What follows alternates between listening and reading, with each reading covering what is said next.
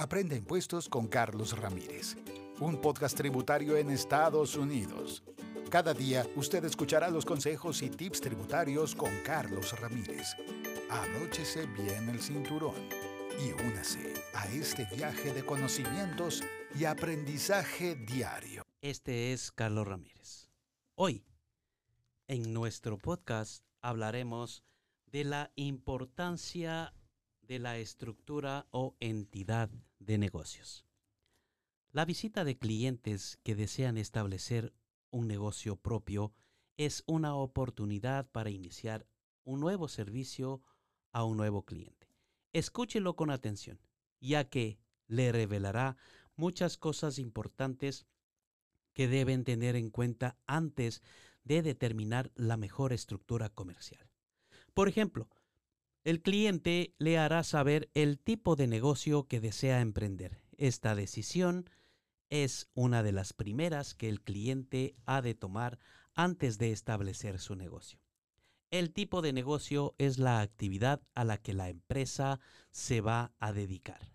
El cliente también le hará saber si piensa establecer el negocio solo o piensa asociarse con alguien. Le dirá si el negocio es nuevo o el negocio está ya establecido. Le expresará así si es importante para él o ella y el protegerse a sí mismo ante cualquier responsabilidad, como por ejemplo en caso de un juicio. Toda la información que reciba del cliente junto con las actividades y necesidades de la empresa y los deseos y expectativas del dueño o los dueños forman parte importante de los factores a tener en cuenta antes de determinar la estructura de la empresa. La reforma tributaria ha ocupado un lugar central en los últimos años. A medida que los contribuyentes absorben los cambios en la legislación tributaria realizados en la Ley de Recortes y Empleos Fiscales TCJA, Tax Gov Job Acts, después de, 2017. La tasa del impuesto del 21% para las corporaciones regulares es una deducción sustancial de la tasa corporativa que anteriormente tributaba al 35%.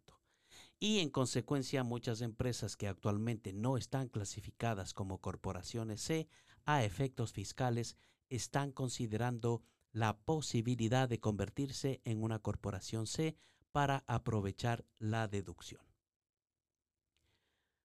A efectos impositivos, la decisión de operar como un flow-through entity, generalmente un sole proprietorship, un anexo C, sociedad o corporación S, o como una corporación C a menudo se conoce como un choice of entity. El porcentaje del 21% puede favorecer a la corporación C como una opción de entidad para ciertas empresas. Hay otros factores, tanto fiscales como no fiscales, que se deben tener en cuenta al tomar una decisión como resultado. Muchas empresas pueden decidir mantenerse en Flow Through Entity en lugar de cambiar a corporación. Dependiendo de la elección de la entidad, se determinará, por ejemplo, los impuestos a pagar, la responsabilidad personal del dueño o dueños, la cantidad de reportes a presentar cada año, etc. Los aspectos fiscales, legales y hasta administrativos varían dependiendo de la estructura comercial que se elija. De ahí la importancia de tomar una decisión bien fundamentada. El Tax Code of promulgó cambios significativos en el tratamiento de impuestos a la renta de individuos, corporaciones, entidades de paso, pass-through entities, negocios en general y acuerdos internacionales. Podría decidirse que esta fue la legislación fiscal más significativa y complicada desde la ley de la reforma tributaria en 1986. Este comentario le ofrece un análisis introductorio de las disposiciones que afectan directamente a las entidades de paso, tanto a las sociedades como las corporaciones. Algunas de las reglas del Tax Code of Act se, se designan como temporales y tienen fecha de vencimiento programadas. Otros cambios fueron redactados de modo que parecen ser permanentes. El Congreso puede enmendar cualquier ley en cualquier momento. De hecho, en la mayoría reciente ha habido varios cambios retroactivos promulgados al fin del año, con fechas efectivas retroactivas al principio del año o alguna fecha anterior. En consecuencia, aquí vamos a ver todas las acciones y promulgaciones de la ley. Elegir la mejor estructura de entidad comercial post-Tax Cut Después del Tax Cut de 2017, ahora las corporaciones tributan a una tasa plana del 21%. Según la ley anterior, a 2018 las corporaciones se tributaban a una tasa alta como el 35%. Tax Cut, Tax también redujo las tasas de impuestos a las ganancias individuales que se aplican a las empresas de propiedad individual y de transferencia, incluidas las sociedades, las corporaciones S y por lo general las compañías de responsabilidad limitada LLC. Sin embargo, la tasa máxima disminuyó ligeramente del 39.6% al 37%.